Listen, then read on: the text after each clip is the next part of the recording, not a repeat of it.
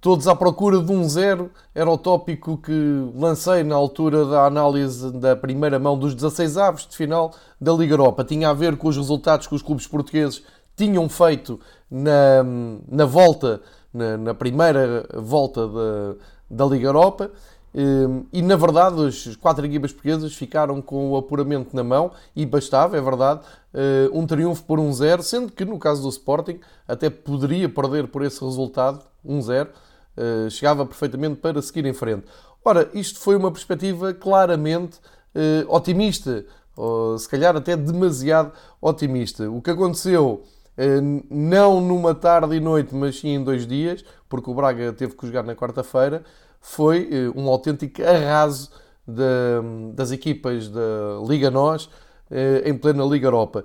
Cada, cada clube, cada equipa terá as suas eh, reflexões para fazer, as eliminações não são todas iguais, os desfechos não são de todo previsíveis, eh, merece uma reflexão mais profunda, não é isso que eu vou fazer eh, aqui, longe disso. Apenas vou deixar algumas notas, porque é algo que eu tenho falado ao longo dos vários episódios deste podcast, sempre que falo de competições europeias. Acho que há sempre, já, já é uma ideia que vou repetir de outros episódios, há sempre um, uma grande, uh, um grande otimismo exagerado, eu até diria um ridículo otimismo, a seguir aos sorteios das provas da UEFA, uh, tanto pela imprensa portuguesa, mas especialmente pelos adeptos. Uh, adeptos de todos os clubes, não, não estou aqui a falar de nenhum em particular. E a verdade é que, se olharmos para, a primeira metade desta temporada, desvalorizou-se bastante os resultados, por exemplo, do Porto na, na Liga Europa e até do Sporting, que eu acho que foram duas equipas que as passos foram ultrapassadas por clubes que são de dimensão inferior, sem dúvida, pelo menos em termos de história e de existência na, neste contexto europeu. Mas estou-me a lembrar das noites do Porto com o Glasgow Rangers, estou-me a lembrar de, da exibição do Sporting, ou das exibições até do Sporting com o Las Clins, porque apesar de ter ganho Alvalade, foi preocupante. Ou seja, para dizer, os sinais estavam lá todos no Porto, no Sporting, também no Benfica na Liga dos Campeões, com exibições pouco uh, conseguidas, mas uh, eu ponho sempre o tónico no, no outro lado. Uh, o desprezo que há pela qualidade do Leipzig, pelo, um, pela, pelo poder ainda do, que o Olympique de Lyon, uh, Olympique Lyonnais tem na, nas provas europeias, e isto depois é, hum, pode ser visto factualmente com a primeira mão da Liga, da Liga dos Campeões, onde o Lyon ganhou, onde o Leipzig ganhou. O Lyon ganha a Juventus em casa, o Leipzig vai ganhar a Londres ao, ao Tottenham. Quer dizer, não estamos a falar de, de uns jogos quaisquer, nem de uns adversários quaisquer, estamos a falar de, de alto nível e, portanto, hum, isto é um banho de humildade para todos os adeptos eh, das equipas portuguesas. É um sinal preocupante para a Liga Portugal e eu não vou entrar em algo que, que me é muito caro e que me segue, sabe que já digo há muitos anos, que tem a ver com eh, a estrutura e, a, e, o quadro competitivo português. Agora é fácil vir pôr isso tudo em causa, não é essa de toda a minha ideia. Não, os clubes portugueses não passam a ser todos incompetentes e a competitividade eh, portuguesa na Europa não, não baixa a zero por causa disto. É preocupante, é, é, é algo que já não acontecia há 30 anos. Uh, Portugal perder as equipas todas nesta, nesta fase e desta maneira, mas acho perigoso globalizar-se e dizer que está, que está tudo mal, porque cada caso é um caso. Temos, por exemplo, o Sporting Braga fez uma uh, campanha europeia extraordinária. Uh, não, é por ter caído aos pés do Glasgow Rangers eh, que vamos dizer que o Braga não tem dimensão europeia. Fez uma campanha muitíssimo boa. Acho que facilitou. Eh, não é facilitou, quer dizer, foi surpreendido naqueles naquela última meia hora, 20 minutos eh, em, Glasgow. Esta é uma das características das equipas britânicas, que é nunca baixam os braços, são sempre muito lutadoras, Uh, é um termo até que calha bem aqui neste confronto, são sempre muito guerreiros os, os clubes britânicos e agarraram-se a essa vantagem uh, que construíram também com mérito, não é só de mérito uh, do Braga. Agora, que olhando ao panorama de uma maneira fria, de uma maneira objetiva, é muito preocupante esta, esta queda. E depois já lá vamos individualmente, só para fechar já este, que é inevitável começarmos por aqui, que é a desilusão, que é a fuga de todos os clubes portugueses desta Liga Europa.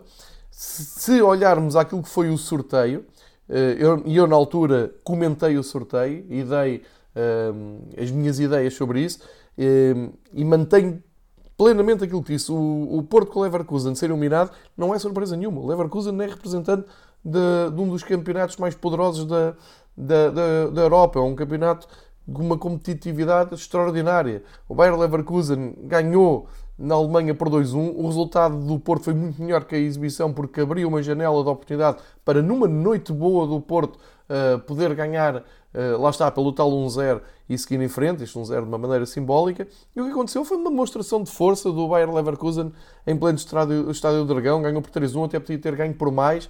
Um, não vou dizer que é perfeitamente normal, porque não é, não, não podemos aceitar uh, que assim seja, mas uh, tem a sua lógica. Uh, o campeonato o alemão tem o poder que tem. O Leverkusen, por exemplo, está a 5 pontos do, do Leipzig, e o Leipzig, quando veio a Lisboa, imprensa e adeptos desganharam o poder do Leipzig e a qualidade do Leipzig e agora vê-se. Portanto, volto a dizer, é também um, um pouco um descer à terra e também um abrir olhos para uh, alguma humildade e também se perceber o que é que se trabalha em Portugal e na Alemanha. Portanto, este desfecho do Porto não, não vou dizer que tenha sido uh, propriamente surpreendente. Surpreendente foi a queda do Sporting porque evidenciou um, em Alvalade mesmo depois do sorteio, teoricamente não parecia ser uma equipa muito acessível ao Sporting, porque é uma equipa uh, do topo da, da Turquia, habituada a lutar pelo título, pelo menos este ano nessa,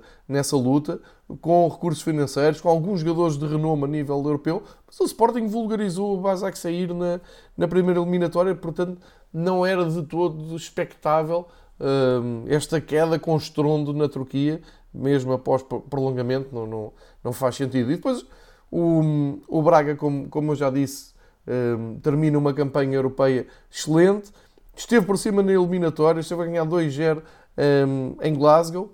Foi pena depois não ter conseguido estancar a, aquela reação, aquela revolução da equipa de Steven Gerrard. Acabou surpreendido em casa, numa, num jogo ingrato em que o Braga tinha que ir uh, atrás da, da, vantagem e o Rangers sentiu-se muito confortável nessa uh, posição. Acabou uh, por fazer até um gol e seguir em frente. E depois temos o caso do Benfica, que também não foi não, não vou dizer que foi muito feliz no sorteio, porque acabou por um, calhar com uma equipa vinda também ela da, da Liga dos Campeões. Shakhtar Donetsk tem claramente equipa para andar na, na Liga dos Campeões e um, apesar do Benfica ter estado várias vezes por cima na eliminatória, desde logo na Ucrânia com o empate 1 a 1 uh, e depois na Luz até acho que fez o mais difícil, foi entrar bem, fez um 0, chegou ao 3-1 um, e aí o impressionante eh, é o poder de reação dos ucranianos, o poder de, de, imposição da equipa de Luís Castro e ao mesmo tempo a incapacidade defensiva do Benfica estancar essa mesma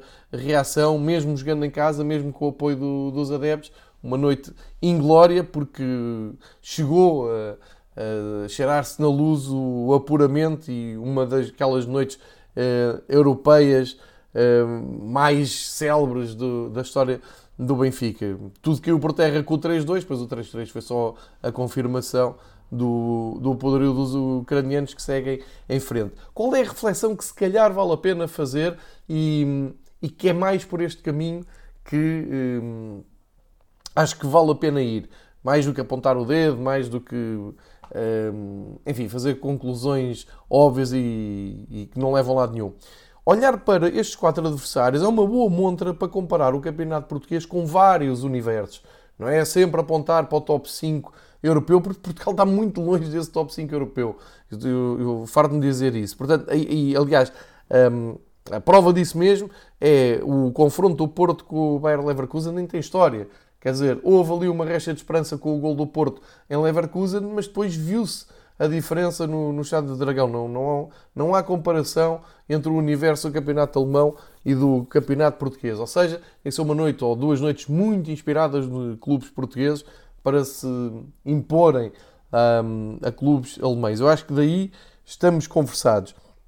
Vale a pena então olhar para, uh, por exemplo, agarrar no, no Braga e no Rangers. Será o campeonato escocês também assim tão fraquinho e, e, e tão fora da, análise necessária para se perceber o que é que é competitividade? Não me parece.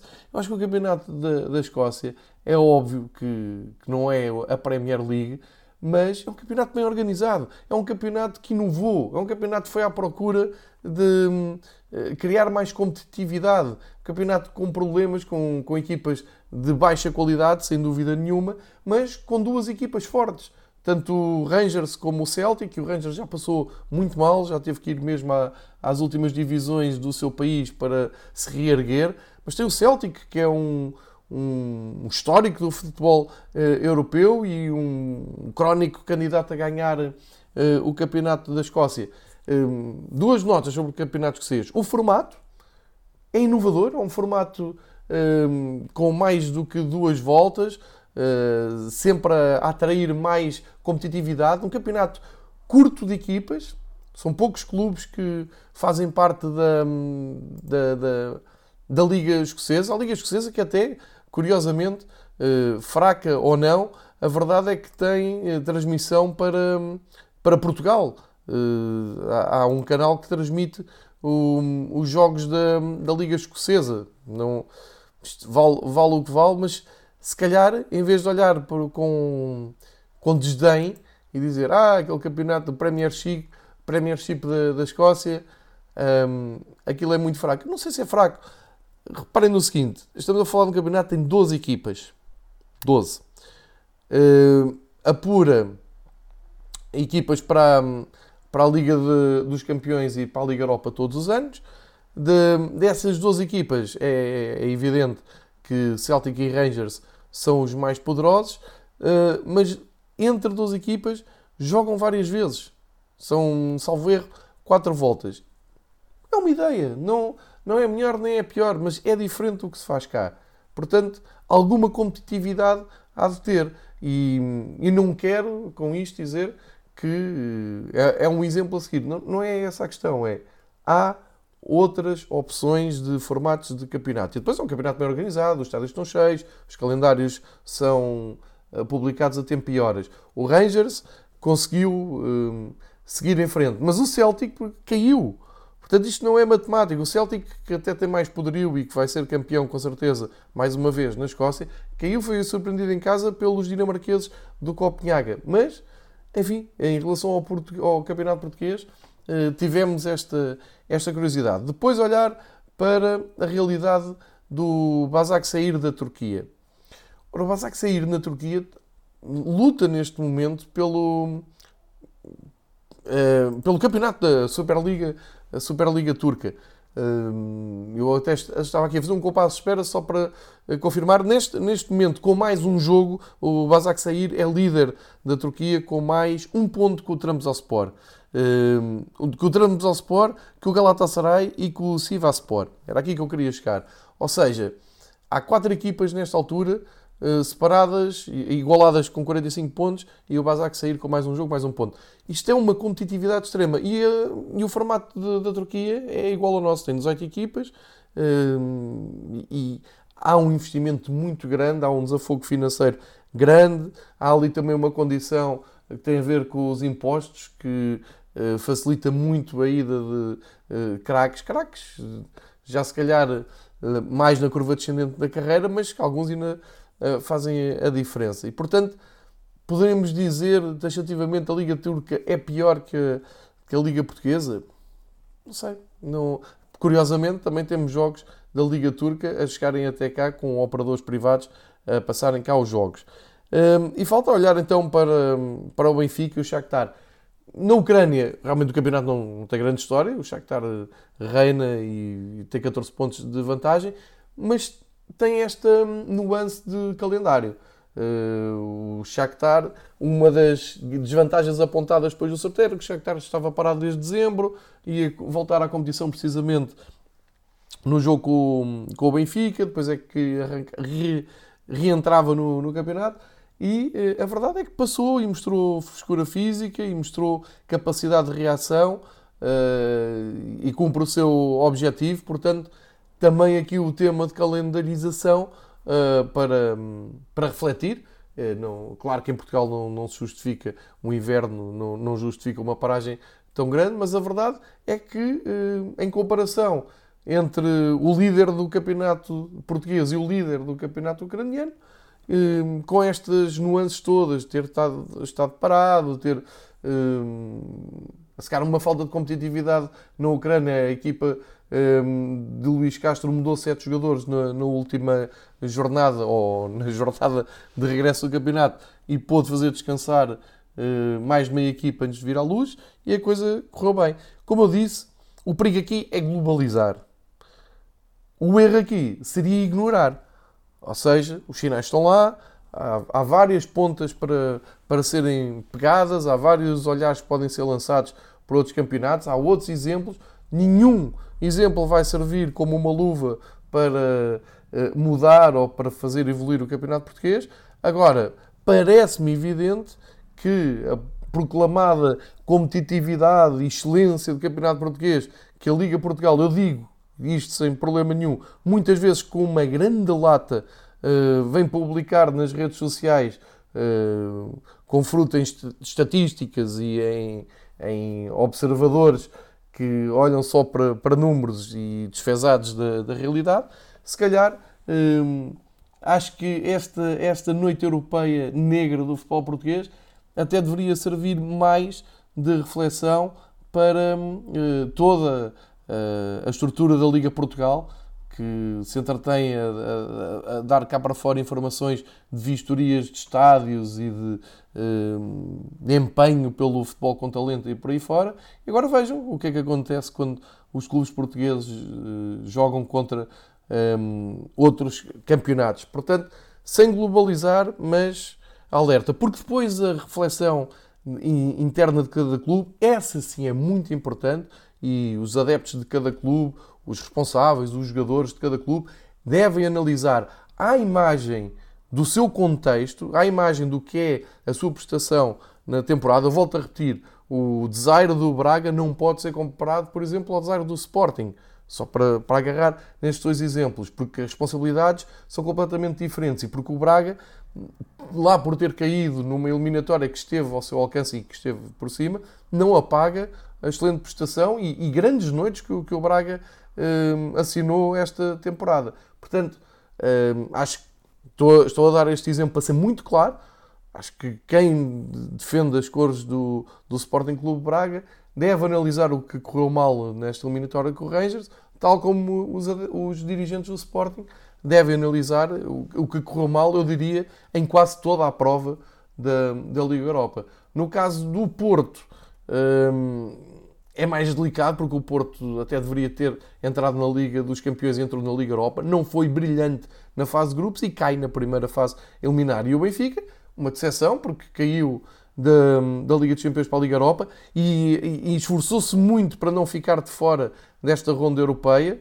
A última jornada do, do Benfica na Liga dos Campeões uh, tem que ser também uh, recordada, porque o Benfica deu ali uma, um claro sinal de que queria continuar na Europa e depois, eh, fruto deste sorteio com o Shakhtar, as coisas não correram bem, também há que uh, refletir por dentro. Eu acho que isto é o mais importante para, para os clubes portugueses, ou seja, não generalizar, não globalizar, isto não é um problema único que apanha todos, não. Cada um tem os seus problemas, a soma de todos estes problemas deu um, uma noite muito negra para para o futebol português, para quem se preocupa com o ranking da, da UEFA e por aí fora. E olhando até num, num horizonte mais próximo, hum, Benfica e Porto rapidamente vão virar esta página. Rapidamente. Daqui a duas semanas já ninguém se vai lembrar uh, do Bayer Leverkusen e do Shakhtar. Tenho a certeza absoluta. Já ninguém, vou dizer, as pessoas que estão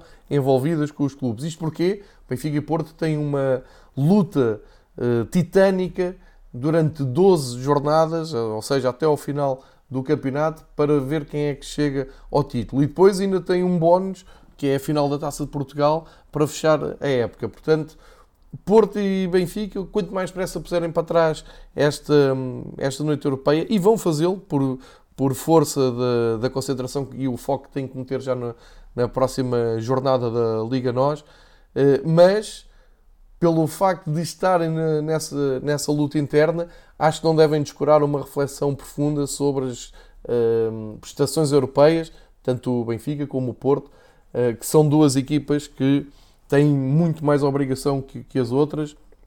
Já ganharam por duas vezes a maior competição da, da, da UEFA, o Porto também já ganhou a, a segunda competição da UEFA. Uh, portanto, estamos a falar de clubes que são considerados históricos, mesmo vistos pela, pela imprensa internacional.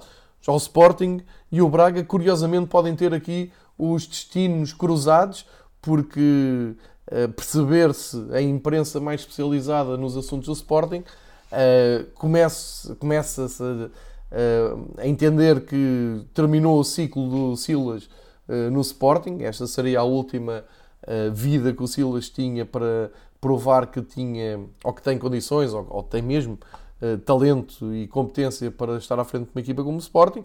E, uh, pelo que parece e pelo que se vai vendo, o Sporting vai mesmo continuar uh, a apostar, a fazer all-ins nos treinadores e, pelos vistos, vai mesmo apostar em Ruben Amorim. vai, vai claramente, está claramente empenhado em tirá-lo do Braga e começar um novo ciclo com o Ruben Amorim à frente. Também não sei do ponto de vista uh, pessoal se é isso que o Ruben Amorim se era esse o passo que o Ruben Amorim precisava na sua carreira, mas respeito, é uma oportunidade, é sempre, o Sporting é sempre um clube grande, nem que seja pelo mediatismo que tem, eh, é um risco, foi o risco também que o Silas aceitou quando eh, estava no, no desemprego, enfim, não me meto nisso, o Braga terá, caso o, se confirme mesmo esta ideia do Ruben Amorim ir para o Sporting, o Braga terá que encontrar alguém que eh, mantenha um equilíbrio entre o bom trabalho que Sapino fez na Europa e o bom trabalho que o Ruben tem feito nas competições portuguesas. Esta é, é, a nota que eu quero dar sobre os clubes portugueses, mais do que escalpelizar os, os jogos das equipas portuguesas.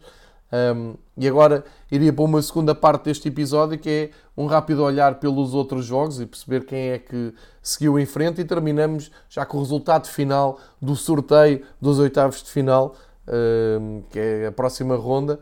Mas vamos por partes e começamos então pelos jogos uh, que não têm as equipas portuguesas, mas que até têm vários um, internos portugueses, como vamos ver. Então começamos na Bélgica, a Roma de Paulo Fonseca esteve hum, empatada na eliminatória quando hum, o David faz o 1-0 para o, o Ghent. Foi aos 25 minutos, o, a Roma tinha ganho a Itália por 1-0, a eliminatória ficou em, empatada, não foi fácil para a Roma impor o seu futebol, a verdade é que eh, demorou 5 minutos a reagir e o, o Kluivert Júnior, o filho do grande Kluivert, Uh, apareceu, assumiu, marcou, empatou, um gol fora, uh, sentenciou praticamente eliminatória, terminou com um empate. Fica a nota uh, do, do talento do jogador da equipa belga, o David, que marca o gol, é um dos bons jogadores a terem atenção. Quem estiver à procura de avançados pode pôr os olhos neste jogador do Ghent. Depois na Suécia, mais uma prova de força dos alemães, intratáveis, dos jogos nesta fase de provas da, da UEFA, a Alemanha, os clubes alemães ganham os jogos todos. O Wolfsburgo confirmou um, a vitória da, da Alemanha, embora curta, 2-1, um bocado à semelhança do Leverkusen. Chegou ao Malmo na Suécia e impôs com uma vitória por 3-0. Uh, portanto, nada a dizer aqui. O Malmo ainda pensou que o resultado da primeira mão podia dar ali uma abertura para lutar pela eliminatória, nada disso. O Wolfsburg passa com facilidade. Na Áustria, o Lask Linz é a grande novidade desta, desta prova.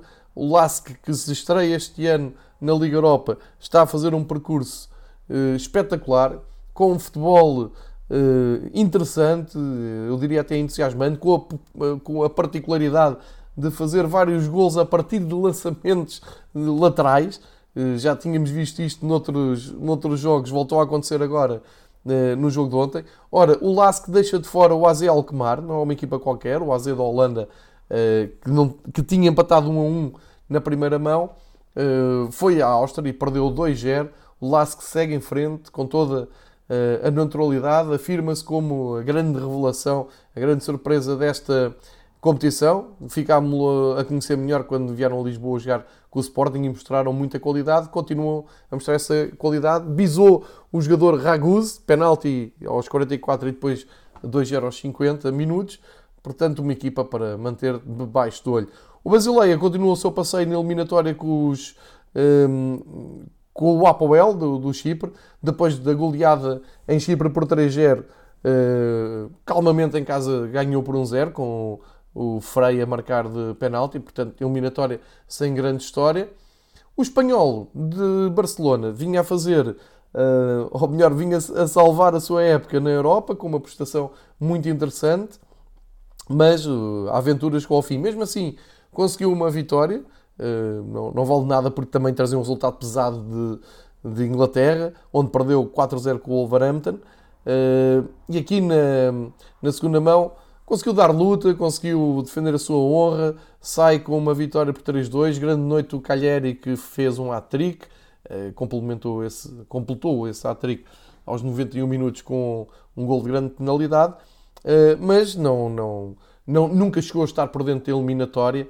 Eh, a equipa de Nuno Espírito Santo, a Armada Portuguesa, segue a sua aventura europeia com muitas pretensões de ir longe na, na, na prova, porque está tem a sua situação bem resolvida no, no campeonato e tem realmente um plantel interessante e com qualidade para um, fazer frente aos próximos desafios da, da Liga Europa. Portanto, 4-0 em Inglaterra, 3-2 uh, eh, em Barcelona, na Catalunha. Segue o, Wolverhampton na Armada Portuguesa para a próxima fase. Uh, aqui uma referência ao jogo que falta fazer, que foi adiado devido a uma tempestade entre o Salzburgo e o Eintracht Frankfurt. Os alemães levam uma vantagem de 4-1, jogo de realizações.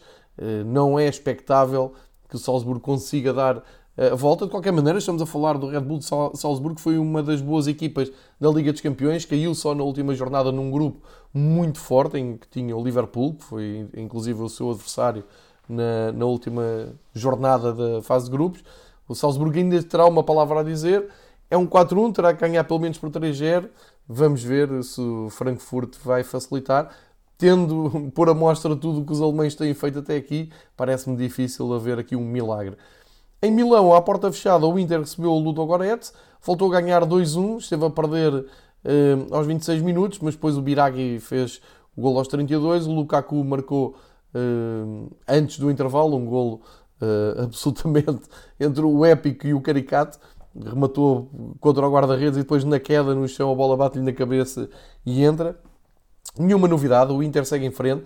Uh, volto a destacar aquilo que disse na primeira mão. O António Conte já disse que sim, senhor, uh, é para estar nesta uh, Liga Europa e, e, lutar jogo a jogo, mas a grande prioridade do Inter é a Série A, é o campeonato italiano e, portanto, se tiverem que rodar a equipa antes dos jogos do campeonato, vão fazê-lo, não vão dar prioridade à Liga Europa. Isto já foi dito pelo treinador do Inter, mas obviamente afastaram o representante da Bulgária uh, com uh, tranquilidade.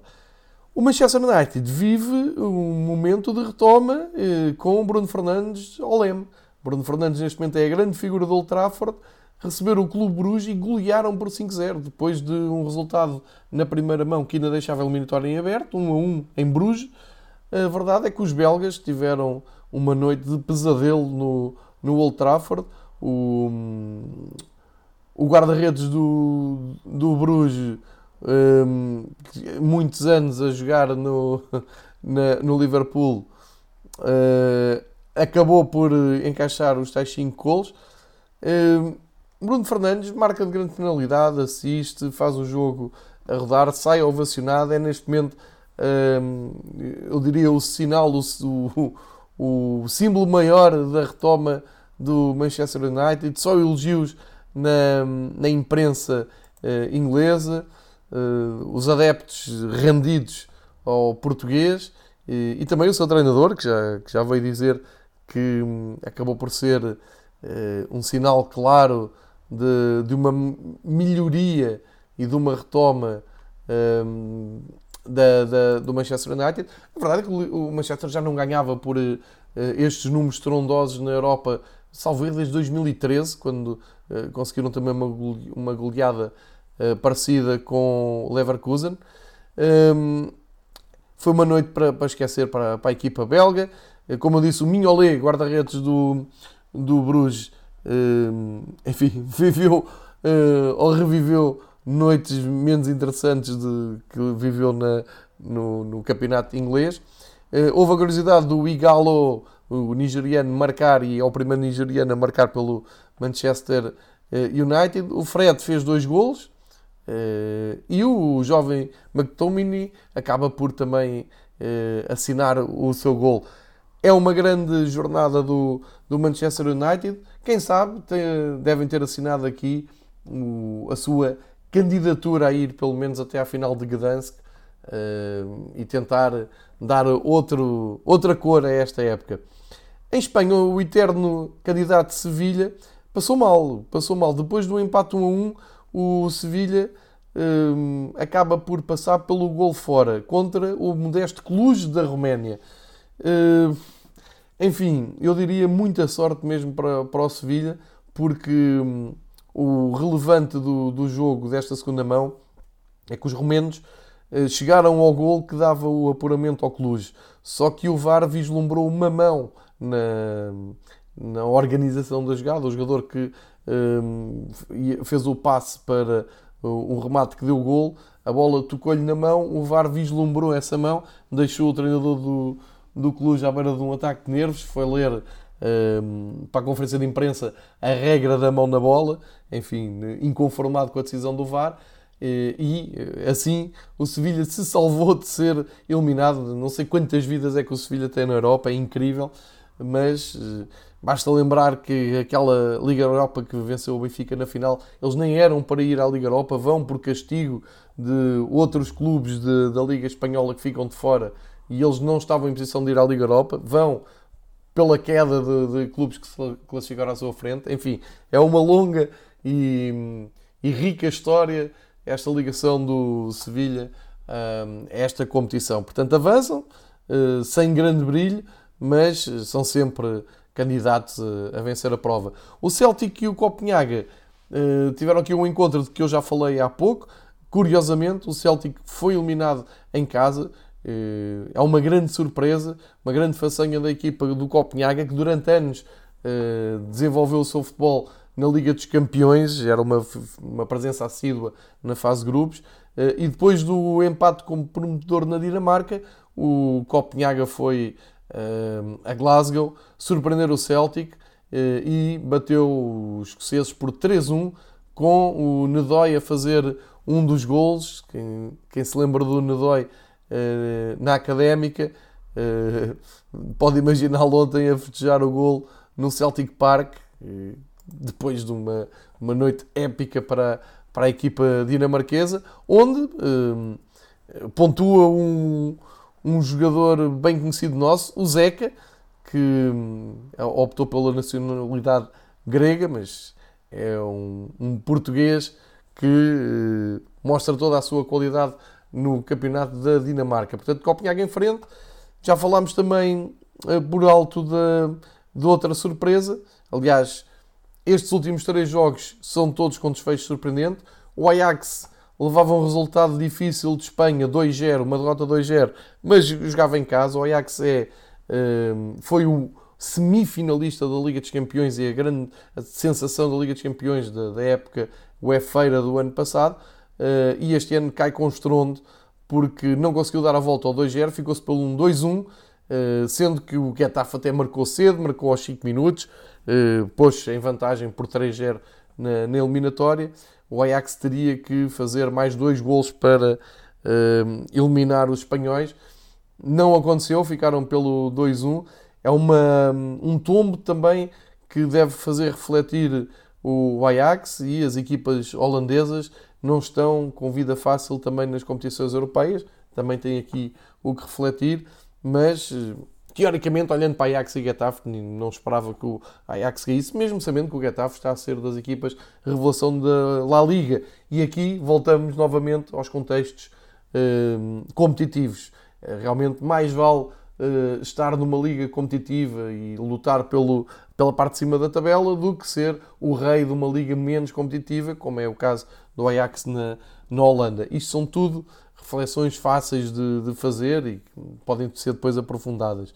Para terminar, a grande surpresa desta, de, desta ronda, o Arsenal, finalista da Liga Europa do ano passado, uma equipa que claramente tinha a intenção de regressar à final e tentar eh, vingar a derrota do, para com o Chelsea no, na época passada, caiu em casa depois de ter ganho na Grécia.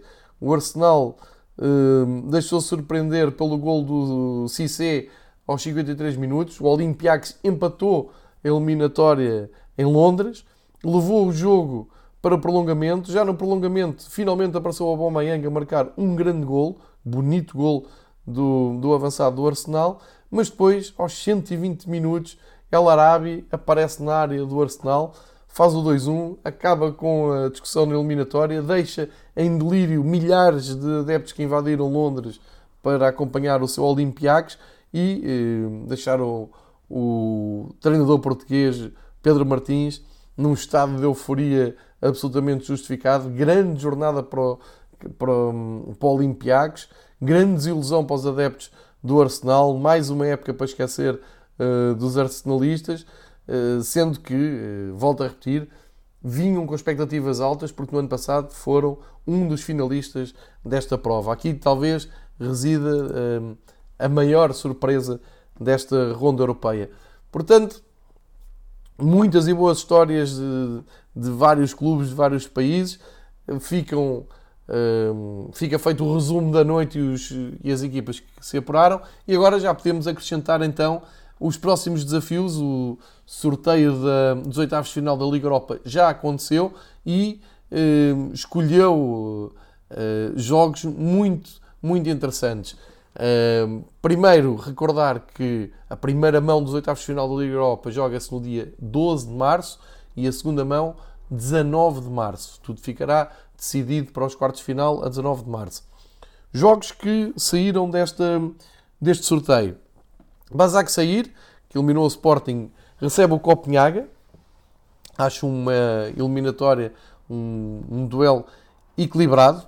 O, o Copenhaga também, como eu disse, surpreendeu o Celtic, portanto poderá uh, ir a Basak sair com, com, com esperanças. Depois, um grande, uh, grande encontro entre treinadores portugueses. O Olympiacos de Pedro Martins vai receber o Wolves do Nuno Espírito Santo. Eh, novamente um confronto entre gregos eh, e ingleses.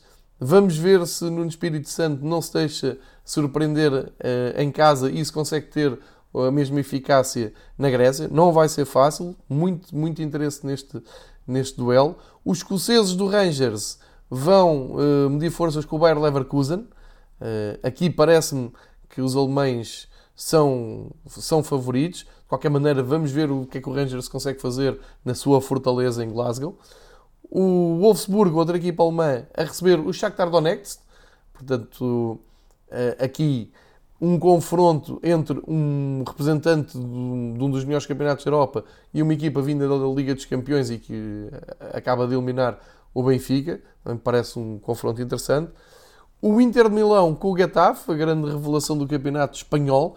Eh, com a condicionante que eu referi há pouco, não é prioridade para o Inter uh, esta, esta prova. De qualquer maneira, tem uh, aqui um desafio interessante de conseguir fazer um resultado uh, bom em Milão antes de ir a Espanha. Agora, o Getafe, com certeza, irá centrar muito mais empenho nesta prova, já que está bem no campeonato espanhol.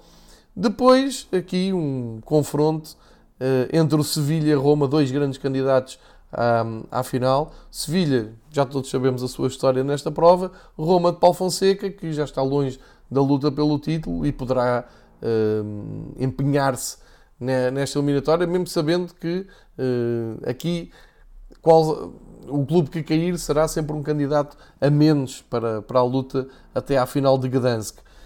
O Basileia vai visitar o vencedor da eliminatória Frankfurt-Salzburgo.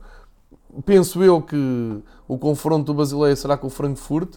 Eh, é um jogo de alto nível, depois do passeio que o Basileia teve eh, com a equipa de Chipre, vai poder medir forças com eh, o representante da, da Alemanha, o Frankfurt, que no ano passado chegou até às meias finais desta, desta prova e deve querer repetir essa viagem. E, o, por fim, um duelo muito interessante entre os estreantes Las Klins, o tal futebol performado da equipa austríaca, e o Manchester United em retoma, que nesta altura deve apostar as suas fichas todas na, na Liga Europa, querer voltar a vencer a Liga Europa como venceu há poucos anos com, com o Mourinho e de repente olhar para esta prova e ter realmente uma oportunidade uh, de ouro de entrar na Liga dos Campeões se vencer a Liga Europa e voltar à grande montra europeia. Se vencer esta prova, tem depois a Super Taça Europeia para ser disputada uh, no Estádio do Dragão em agosto. Portanto, é este o quadro para os oitavos final. Jogos interessantes, alguns confrontos que já podem deixar de fora equipas que teoricamente à partida eram mais eh, candidatas e a tristeza, essa grande tristeza de ver todos os clubes portugueses arredados. De qualquer maneira, ficam alguns jogadores e alguns treinadores ainda a representar Portugal, mas eh, impõe-se uma reflexão sobre esta razia do, do futebol português. Fica feito assim o balanço dos 16 aves de final da Liga Europa. Foi lançado já o olhar para os oitavos de final. Vamos regressar a este tema a 12 de março, quando uh, se jogar a primeira mão dos oitavos de final.